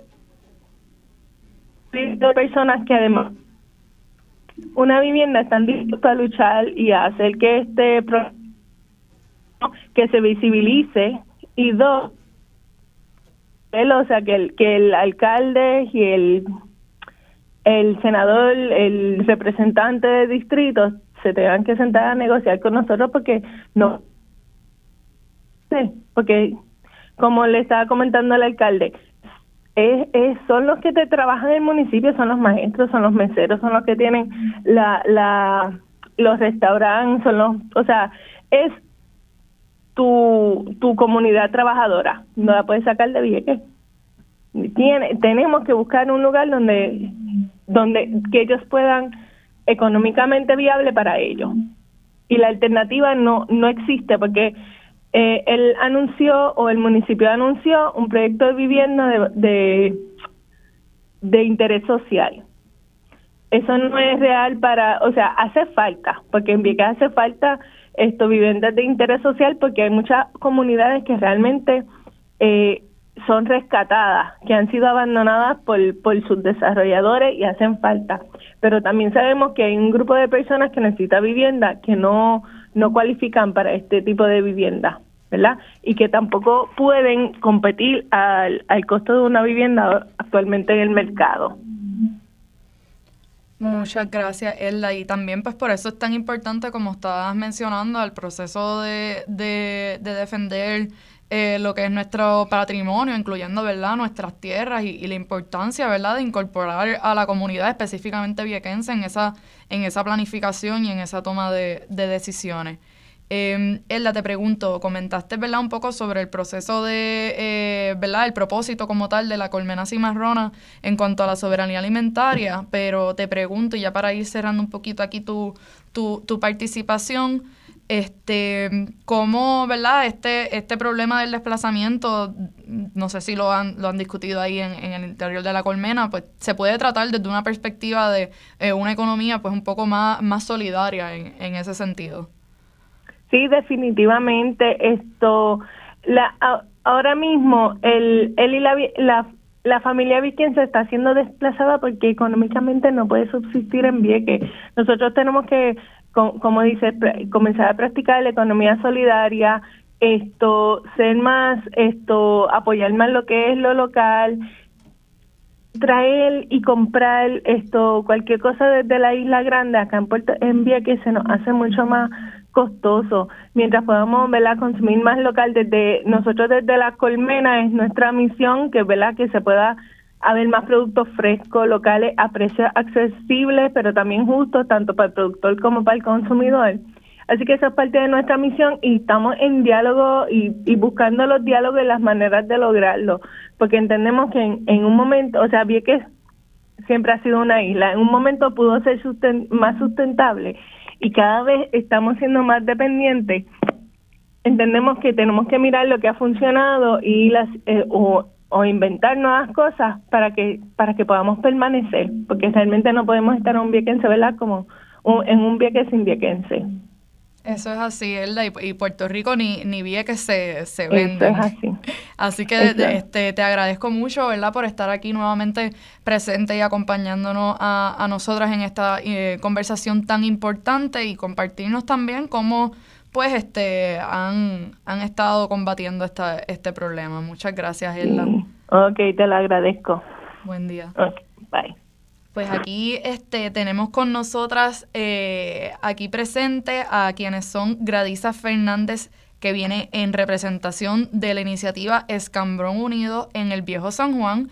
Y también se nos unió por acá Sonia Palacios, que viene en representación de la iniciativa Causa Común por Puerto Rico. Muy buenos días a, a ambas, gracias por estar aquí presentes. Buenos días, gracias por la oportunidad. Buenos días y gracias por la invitación. Gracias a ambas. Eh, cuéntanos por favor un poco sobre este qué, qué es Escambrón Unido, ¿verdad? También quién, quién eres tú eh, y por qué son tan importantes las alianzas comunitarias para poder seguir combatiendo este problema. Cómo no. Eh, pues mira, mi, yo soy Gradisa Fernández, una de las portavoces de Escambrón Unido, que ha sido una alianza muy interesante porque nosotros no estamos, estamos luchando por un espacio público. Quiere decir que aquí este espacio público, que es un parque playa, le pertenece a muchas vecindades, ¿verdad? Entonces aquí se han aunado fuerzas, no solamente del Viejo San Juan, de Puerta de Tierra, de Miramar, Condado, Santurce, Río Piedras y tanta gente que llega de diferentes pueblos, eh, sino que también eh, se han aunado eh, a nuestra lucha grupos que tienen intereses en diversas formas de deportes, por ejemplo, están los buzos, está mucha gente de Campira, que es una organización de gente mayor que aspira a, encontrar salud, ¿verdad? En espacios abiertos y hace sus ejercicios. Están los que hacen yoga, los que hacen meditación, están los que hacen acuaeróbicos, en fin, o sea, aquí se suman una serie de eh, intereses por el espacio público. Y en ese sentido, Escambrón Unido, pues es una alianza eh, de todos estos grupos de interés para defender eh, una agresión que eh, me imagino que posiblemente muchos han escuchado, pero para los que no, eh, hay un contrato del municipio de San Juan con el inversionista Ishai, que es un inversionista de bienes raíces de Nueva York. ese contrato aspira a que el, en la restauración del Hotel Normandy se le ceda a el Hotel Normandy nuestro estadio Sixto Escobar, eh, que es un estadio que tiene una larga ya trayectoria histórica, que tiene un frontón que es patrimonio histórico y que es un estadio que, aunque está en deterioro, se utiliza continuamente por nuestros atletas eh, haciendo em, diferentes, esto, diferentes deportes. Y además se le ceda parte de los terrenos del Parque del Tercer Milenio. En fin, esto, es, esta, este arrendamiento le daría a el señor Ishai, inversionista privado también de la ley 2022, ley 60, de la cual se ha hablado mucho aquí en la mañana de hoy, le otorgaría por 30 años la posibilidad de quedarse con un tercio de nuestro parque público. Así que no solamente estamos viendo en la mañana de hoy cómo se eh, se pierden, ¿verdad? Eh, los espacios de la ciudad que pertenecen a las viviendas, que pertenecen a los condominios, como hemos escuchado, que, sino también cómo se pierden los espacios públicos. Y esto es muy importante porque los espacios públicos siempre se han dejado para lo último, porque parece que no tuvieran importancia, pero para lo que se supone que sea una sociedad saludable, ¿verdad? Una sociedad que tenga sus puntos de encuentro, eh, una sociedad que verdaderamente eh, tenga la posibilidad de reunión, como debe ser el propósito de las ciudades, pues es fundamental y deberíamos tenerlo y ponerlo en primer lugar. Muchas gracias, Gradisa. Y este, ¿verdad? ¿Qué, qué pueden hacer eh, personas que están en los distintos lideratos comunitarios y comunitarios, pues nuevamente no solamente eh, eh, territorialmente, pero sino también comunidades que, como bien mencionaste, se encuentran para el uso del espacio público? ¿Qué pueden hacer para adentrarse a la lucha que hay actualmente en, pues, en el área del escambrón? Pues mira, nosotros tenemos en, en Facebook y en Instagram un espacio que se llama Escambrón Unido donde ahí eh, pues estamos reuniendo información y estamos comunicando actividades. Eh, donde los lunes y los miércoles llevábamos 10 meses eh, ya 11 meses van a ser en que eh, hemos estado en continua protesta los lunes y miércoles de 7 a 8 y 30 de la mañana, eh, manifestándonos para dar a conocer al público que pasa para el viejo San Juan nuestros reclamos. También hemos estado uniéndonos a otras iniciativas, ¿verdad? Para aprender de ellos y de las luchas que se han llevado como los amigos del mar, como Siete Quillas, eh, espacios que han llevado lucha por mucho tiempo defendiendo sus costas, defendiendo las playas, porque a fin de cuentas aquí estamos eh, mirando de frente un problema.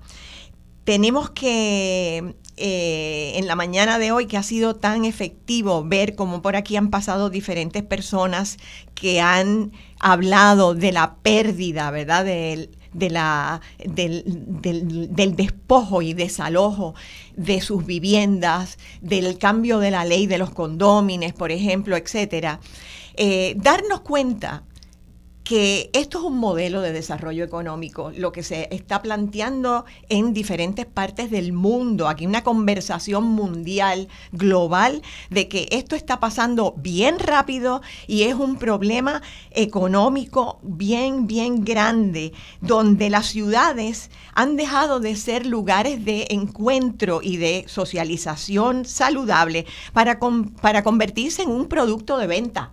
¿Verdad? Para convertirse en lugares que están a la venta para el turismo, para negociar con su naturaleza, con la cultura, con el ocio, y se han olvidado los gobiernos de que son lugares para atender las necesidades de su gente y que la principal función de la ciudad es reunir a su gente.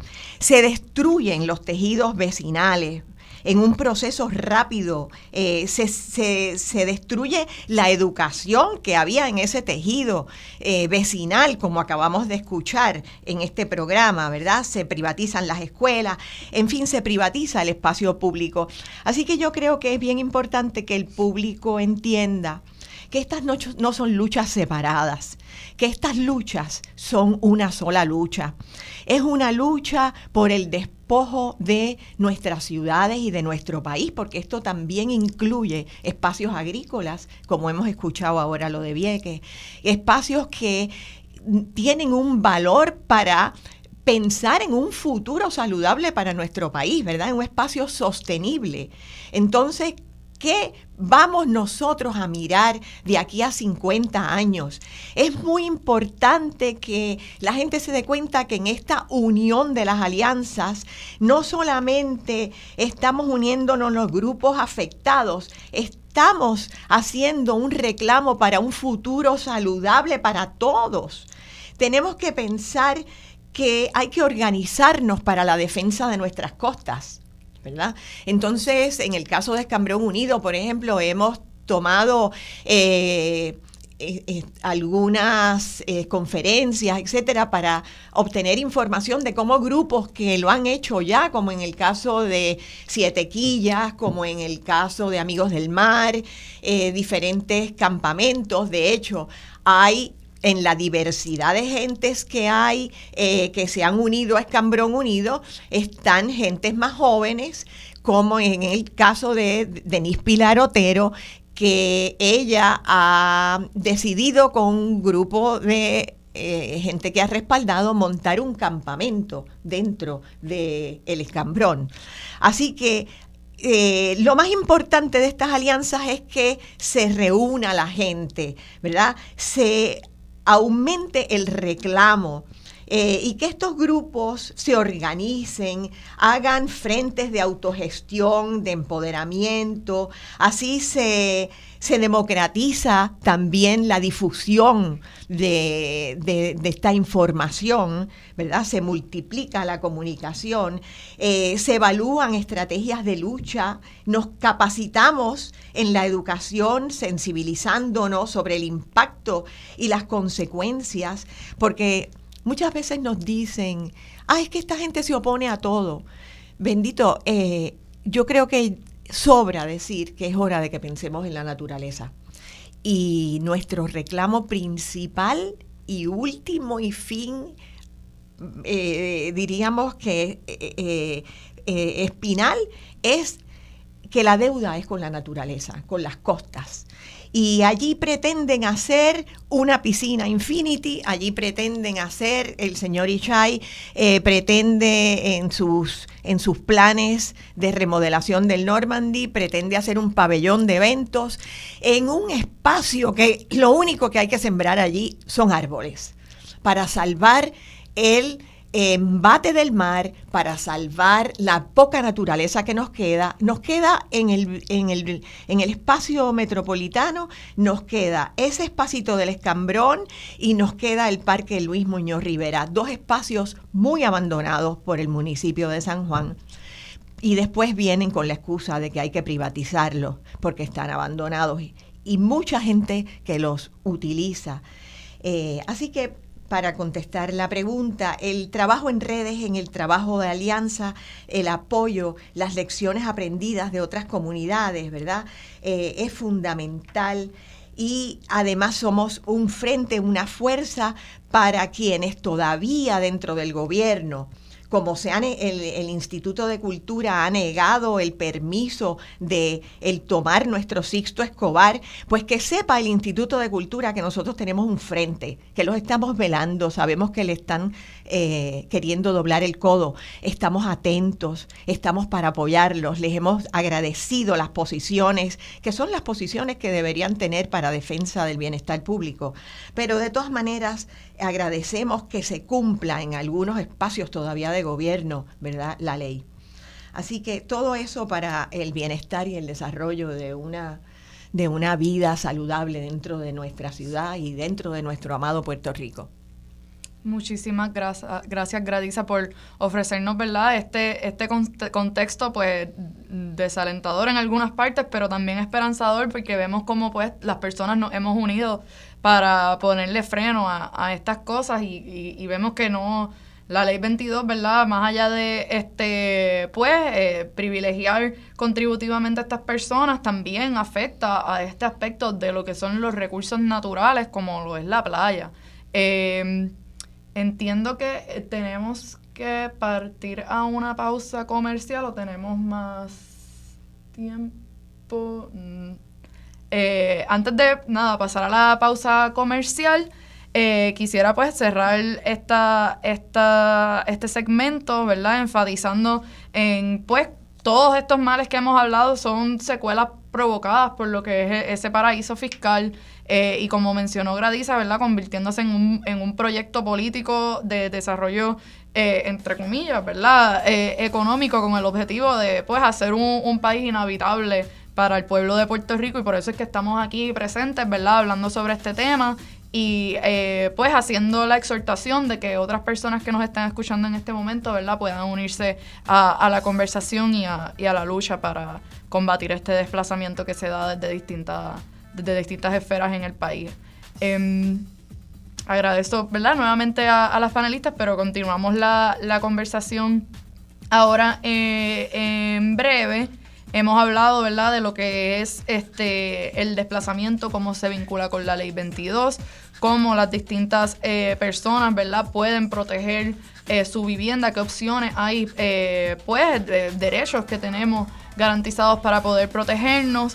Em, distintas comunidades que se han visto afectadas desde lo que es la educación, lo que es eh, los condominios y eh, ahora como estuvimos hablando también con la colmena cimarrona en Vieques con un desplazamiento también bien particular con colaboración del municipio, al igual que como está comentando Gradis en este momento, sucede con el municipio de, San Juan. Ahora cuando regresemos de la pausa comercial, vamos a hablar un poquito eh, sobre lo que es la iniciativa de causa común, eh, representada aquí hoy por la compañera Sonia Palacios, eh, y cómo, ¿verdad?, de cara a lo que son pues las alianzas en camino, ¿verdad?, desde un aspecto un poco más, más gubernamental y de política pública, ¿verdad?, que podemos lograr para combatir eh, esta problemática del desplazamiento. Nos vamos ahora a una pausa comercial, pero por favor manténganse en sintonía porque estaremos también recibiendo llamadas de, del público para recibir sus comentarios, ¿verdad?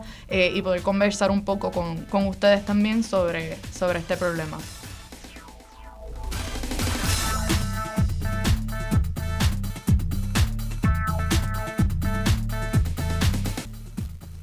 Pues muy buenas tardes eh, ya para las personas que están sintonizando el programa Voz Alternativa. Me presento nuevamente, yo soy Namir Sayas Rivas, participo en la coordinación de Vamos Puerto Rico, una concertación ciudadana donde distintas personas nos educamos, nos organizamos y nos movilizamos por el Puerto Rico que va a ser. Eh, agradecemos nuevamente también a Marcia Rivera por concedernos este espacio para hablar de eh, la problemática del desplazamiento en Puerto Rico desde distintas perspectivas. Hablamos un poco sobre lo que es la ley 22 y cómo se vincula el desplazamiento. Hablamos del desplazamiento específicamente en, en escenarios donde pues este, hay condominios eh, que se están sometidos bajo el régimen de propiedad horizontal. Hemos hablado de cómo el desplazamiento también se ve reflejado en el sistema de educación pública y cómo afecta a nuestra niñez y al futuro de Puerto Rico en ese sentido. Y también hemos hablado sobre casos específicos que están sucediendo eh, a través de, de, todo Puerto Rico. Estuvimos conversando en este último segmento con Elda Guadalupe de la Colmena Cimarrona en Vieques y también con Gradisa eh, Fernández de, de, lo que es eh, la iniciativa de Escambrón Unido.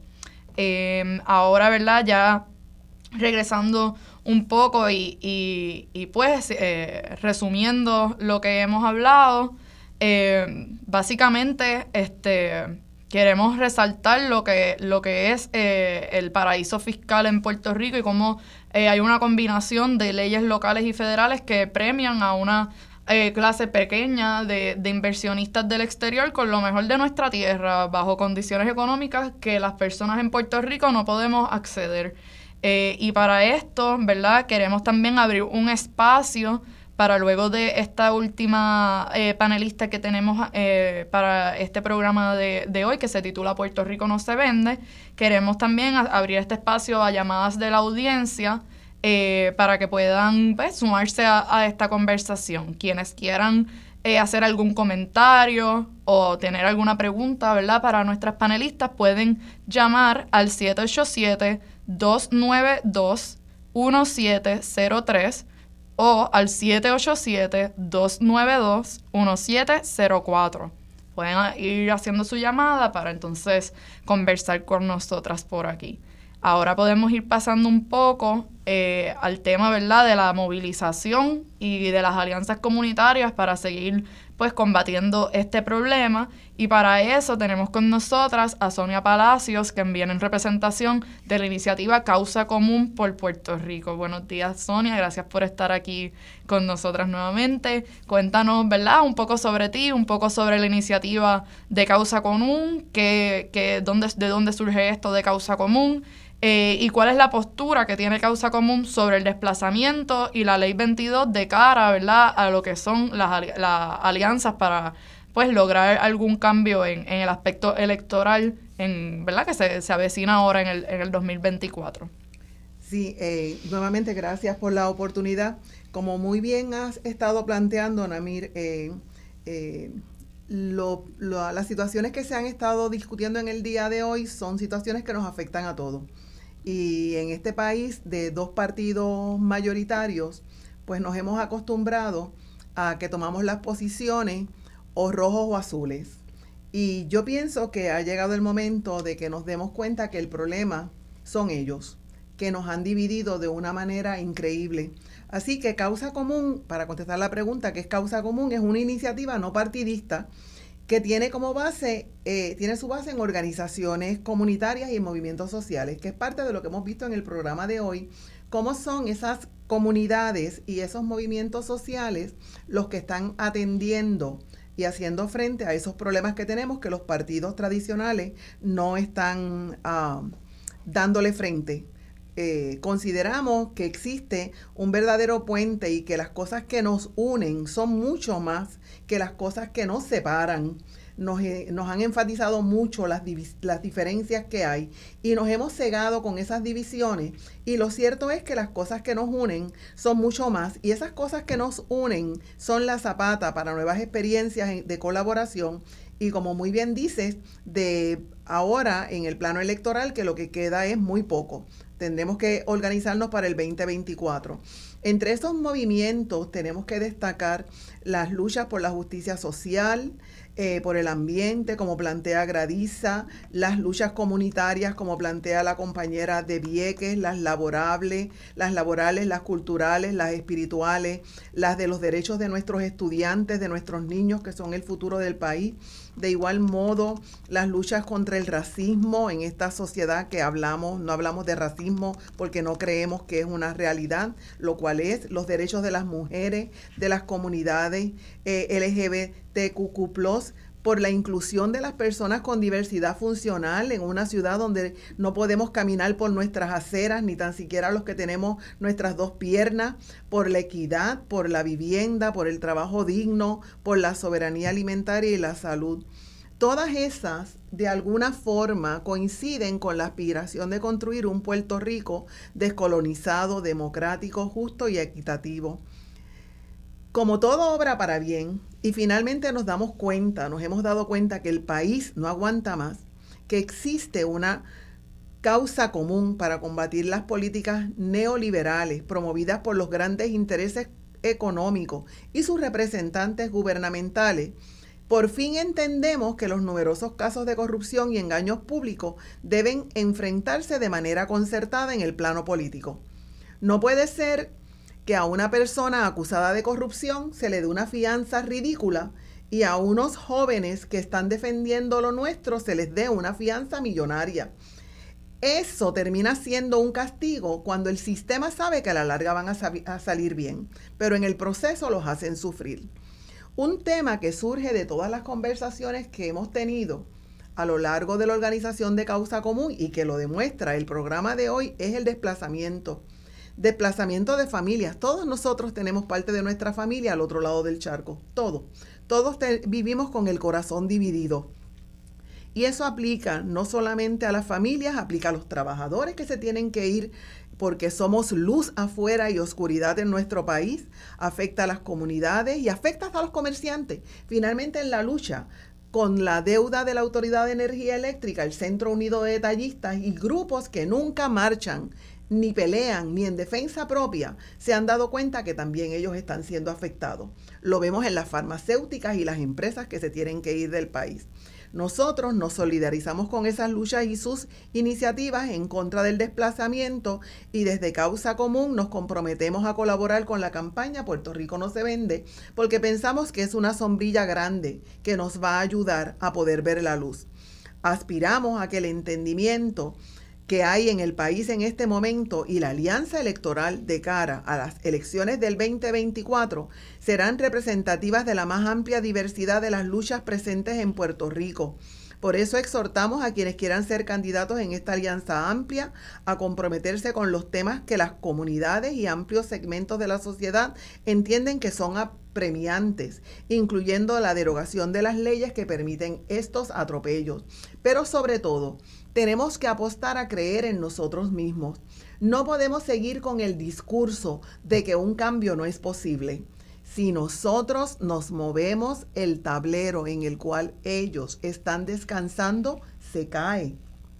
Pero para eso tenemos que confiar, nos tenemos que volver, a inscribir los que no creemos en las elecciones porque históricamente nos hemos convencido que las elecciones no son la solución, tenemos que apostar a que ellos nos han hecho creer que las elecciones no son una solución porque quieren ser ellos los que se mantienen en el poder.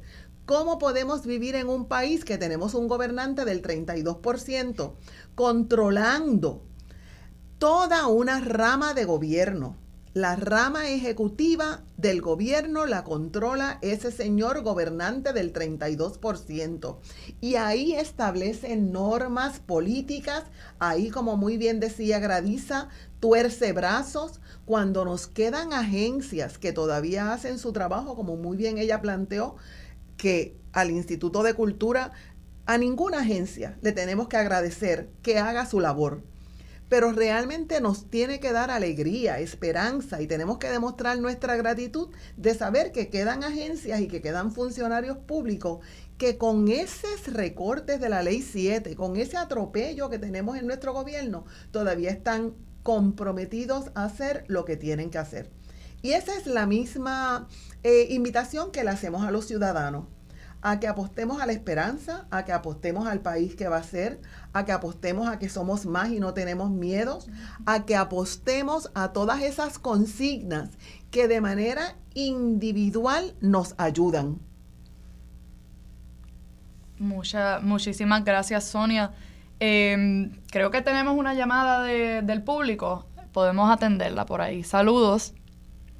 Ah, buenas tardes. Estaba, Juan del Pueblo. Saludos, Nosotros tenemos un periodismo pusilánime.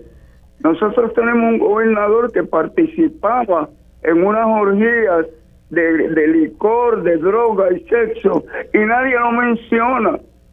Nosotros tenemos un gobierno que se incautó de unos regalos que le hicieron al pueblo después de la eh, tormenta María, y nadie lo menciona. ¿Cómo vamos a resolver nada si nosotros no nos enfrentamos a la verdad? Nosotros no tenemos miedo a nosotros mismos.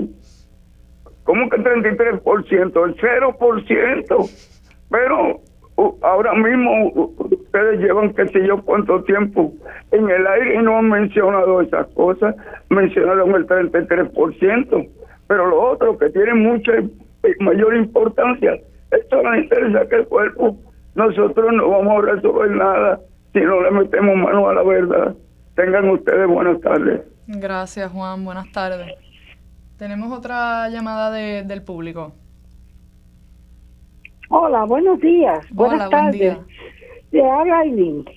Bueno, estoy de acuerdo con todo lo que se ha dicho. Por lo menos eh, este, yo llegué un poco tarde al programa. Gracias, gracias por el apoyo. Este, bueno, lo que necesito es saber cuándo se van a movilizar, cómo los que no tenemos carros nos podemos movilizar para diferentes áreas. Este, y bueno, este, ¿cuándo vamos a empezar el movimiento? Porque la verdad es que tienen una campañita por los diferentes estaciones de radio. Eh, este, entonces, pues uno tiene que empezar a movilizarse para, para, para hablar con la gente y para eh, que la gente se dé cuenta de lo que está pasando en este país. ¿Verdad? que eh, cuando cuando se vayan a movilizar, pues por favor, este, comuníquense por este por diferentes estaciones de radio si se puede. Y entonces, pues para que uno pueda pues apoyarlos a ustedes. Muchísimas, muchísimas gracias. Sí, eh, la compañera Sonia le tiene una, un comentario. Sí, eh, muchas gracias por su llamada y por su preocupación y sobre todo por haberse ocupado en llamar. Nosotros tenemos que pasar de la preocupación a la ocupación. Y esa pregunta que usted hace de cuándo nos vamos a movilizar, eh, la contestación es estamos movilizados desde ayer. Estamos movilizándonos desde antes. Ese, esa labor que usted hace de llamar, es una labor que le invitamos a que la siga haciendo, no solo a las estaciones de radio, a que la siga haciendo con sus parientes, sus dolientes, su comunidad, sus vecinos, su familia. Es nosotros hablando con nosotros mismos, ese grupo primario que es su familia, sus vecinos, su comunidad, ese mismo mensaje se lo puede dar a ellos. En cuanto a los problemas que usted plantea de falta de movilidad me imagino que lo que se refiere es cuando arrancamos para San Juan a marchar. Pues fíjese, ese proceso de venir a San Juan a marchar no, no necesariamente tiene que ser venir a San Juan a marchar. Puede ser en su mismo barrio, en su misma comunidad. Usted movilizando su gente para ir a su alcalde a decirle, aquí necesitamos X, Y, Z cosas. Y a la misma vez que le plantea el problema, plantearle las alternativas. Nosotros tenemos que recordar que luego del huracán María, antes de que llegaran los gobernantes de San Juan a las comunidades y el país entero estaba en el piso, las comunidades se levantaron, aquí se establecieron comedores colectivos, aquí se establecieron en los parques luego de los terremotos, comunidades que se mudaron a los parques con carpa. Nosotros somos los, la primera línea de apoyo a nuestros vecinos. Así que la invitación es a eso mismo, a que siga haciendo lo que está haciendo, que es planteando en los medios, en la radio, la necesidad y usted con lo suyo seguir haciendo todo lo que pueda hacer. Hay un lema que usan mucho los maestros en sus campañas de que solo el pueblo salva al pueblo y eso es verdad. Solo nosotros podemos salvar al que está al lado de nosotros y nuestro prójimo más próximo es nuestro vecino. Así que ocupándonos de nuestro vecino, ocupándonos de las necesidades de su vecino y de paso ocupándonos de que nuestro vecino se inscriba porque las elecciones vienen ya mismo. Muchas gracias, Sonia. Tenemos, no tenemos más preguntas del público, pero igual eh, todavía tenemos un poquito de tiempito por acá, así que pueden eh, llamar si alguien quiere hacer algún otro comentario, pueden llamar al 787-292-1703 o al 787-292-1704 para comentar algo en estos últimos minutos del programa, ya que estamos eh, pues cerrando un poco este, este programa que, que ha sido pues este, nutrido por la participación de mujeres luchadoras, cada una eh, en sus respectivos espacios. Eh, ¿Verdad? Porque eh, hasta donde tenemos entendido, aquí todas creemos que Puerto Rico no se vende y por eso es que estamos aquí y agradecemos, ¿verdad?, Todo, todas las que han sintonizado a, esta premiante conversación durante el día de hoy. Entró una llamada del público. Adelante. Sí, muy buenas tardes. Sí, le habla Enrique Quique Medina de Santa Rita, de Río Piedra. Buenas tardes. Sí, por favor, si puede bajar el volumen de su radio, se lo podemos agradecer para escucharle mejor. Ya se me... Gracias, adelante. Quiero felicitar a ese panel tan magistral que ha hecho la exposición más completa que panel alguno podido presentar, porque hay diferentes comunidades, diferentes sectores, y es importante que nos mantengamos en lucha. Yo estoy en pie de lucha en Río, en contra de la de la gentrificación y en contra de la privatización de las escuelas que tuvimos reunidos recientemente. Yo quisiera dejar mi número de teléfono. Quiero felicitar a todas estas panelistas, representantes de diferentes comunidades que han sido magistrados de su presentación de la preocupación de que nos están desmantelando el país, nos están sacando de nuestro país y tenemos que evitarlo a toda costa. La felicito porque están en pie de lucha yo las exhorto a que sigan en ese pie de lucha, porque yo en pie de lucha en Río Piedra, en el Condado, en la calle Loíza y en Puerta de Tierra. Yo quiero dejar mi número de teléfono, que yo quiero que todas las panelistas que están ahí lo tengan consigo, pero toda manifestación, toda actividad me llame, se comuniquen conmigo, para entonces yo también movilizar a otras personas que estén con el mismo compromiso y que estamos en la calle en contra de todo este abuso y todo este atropello, en contra de nuestra población, de nuestros puertorriqueños, de nuestra población boricua. Tenemos que defendernos ahora porque si no nos levantamos nos van a quitar la patria, nos van a quitar la nación y no podemos permitirlo. La compañera de que por favor, que lo anote y me llame. Eh, mi teléfono es 787 6 03 2323. Nosotros, mi hermano y yo, en estamos en pie de lucha, estamos en la calle constantemente y vamos a seguir manteniéndonos en la calle. Por favor, anoten mi número de teléfono, Enrique Chique Medina de Santa Teresa Río Piedra, 787 603 Cuenten con nosotros, tengo un grupo de compañeros que también estamos en la calle y con yo ya hacer una, una llamada nos movilizamos, nos tiramos en defensa de ustedes donde quiere que sea. En Vieques, en Loíza, en, en cualquier parte. Pero por favor, tenemos que mantenernos en pie de lucha. Yo las exhorto, las felicito de corazón. Gracias. Porque si hay valor, hay entrega, hay compromiso y tenemos que defender nuestra patria, porque ya es tiempo que lo nuestro sea nuestro, a la lucha y a la victoria. hasta la victoria siempre. Gracias, buen día. Tenemos otra otra llamada de, del público, sí, adelante. Ajá, buen día. Hola, buen día, saludos. Sí, hay una obra de la literatura española que se llama Fuente Ovejuna, donde narra que un representante del rey, el comendador Locaña, comete unas violaciones, unos ultrajes al pueblo y entonces cuando es descubierto lo que hace el gobierno es que hace un busto en vez de, de, ajusticiarlo como correspondía.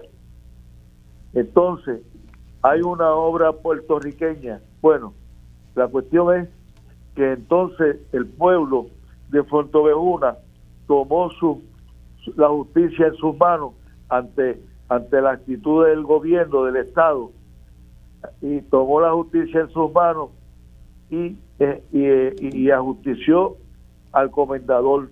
Entonces, cuando vinieron a investigar, iban entrevistando cada uno de los de los del pueblo, todos decían Fuente Ovejuna lo hizo.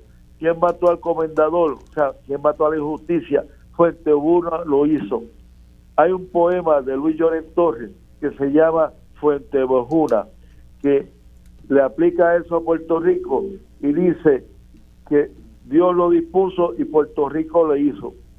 Tenemos que todos esos puertorriqueños que están luchando por la justicia que el gobierno nos niega, ese para mí es el síndrome de Fuerteventura. Tenemos que llamarlo así. Los, los representantes de Fuerteventura, que es el pueblo de Puerto Rico, la justicia nos las vamos a hacer nosotros, porque nadie, ningún comendador, ningún rey, ningún emperador va a venir a hacer la justicia en Puerto Rico. Entonces, finalmente, mira, para las elecciones, esos partidos que están con la corrupción, le va a aparecer mucho dinero, le va a aparecer mucho dinero. El pueblo desde ahora tiene que prepararse para enfrentarse a esa situación, porque realmente, solamente, como dijo alguien por ahí, solamente el pueblo salva al pueblo. Muchas gracias y buen día. Gracias por su comentario. Ya podemos ir también eh, cerrando un poco. Eh, queremos agradecer nuevamente a, nuestras panelistas que estuvieron discutiendo este tema del desplazamiento. Eh, tuvimos aquí presente a Marlene Goico García del Centro para la Democracia Popular. También contamos con la participación de la licenciada Verónica González Rodríguez de Ayuda Legal Puerto Rico. También estuvimos hablando con Ivette Pérez Reylova de la Asociación de Titulares de Condominios. Hablamos también con Mercedes Martínez Padilla de la Federación de Maestros de Puerto Rico. También tocamos el tema con Elda Guadalupe de la Colmena Cimarrona en Vieques y con quienes están aquí todavía presentes en cabina, con Gradisa Fernández de Escambrón Unido en el Viejo San Juan y con la compañera Sonia Palacios eh, de la iniciativa Causa Común por Puerto Rico. Em, algunas palabras ¿verdad? De, cierre de parte de, de las compañeras.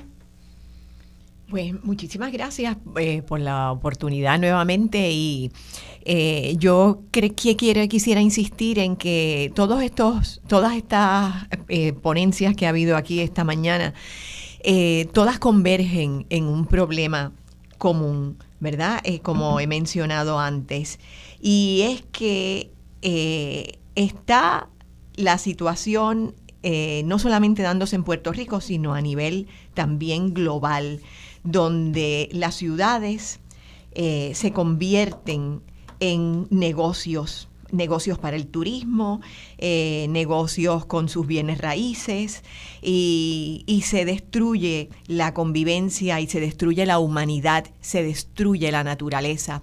Entonces, eh, ver el problema no ya tan particularizado, ¿verdad? Que siempre es importante ver los detalles, pero verlo como un problema grande, con una intención grande, eh, nos dirige a, una mayor eh, activación de nuestro papel en la defensa de nuestros territorios, de nuestros países, de nuestras costas, de nuestra naturaleza, de nuestras ciudades. Y yo creo que eso es importante. Muchas gracias, Gradisa. Sonia, ¿algún comentario final?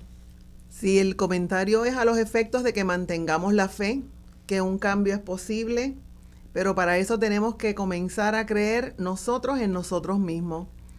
Y como yo suelo decir, con los limones hacemos limonada. Tenemos que recordarnos todos los días de que hay un orden divino y todo pasa por algo. Cuando María nos tumbó, nos levantamos nosotros. Nosotros nos levantamos a nosotros mismos. Todavía el dinero de fe manda por ahí y nosotros nos seguimos levantando a nosotros mismos. Gracias, Sonia. Eh, ya nos estamos despidiendo, agradecemos nuevamente el tiempo y la participación de todas nuestras panelistas.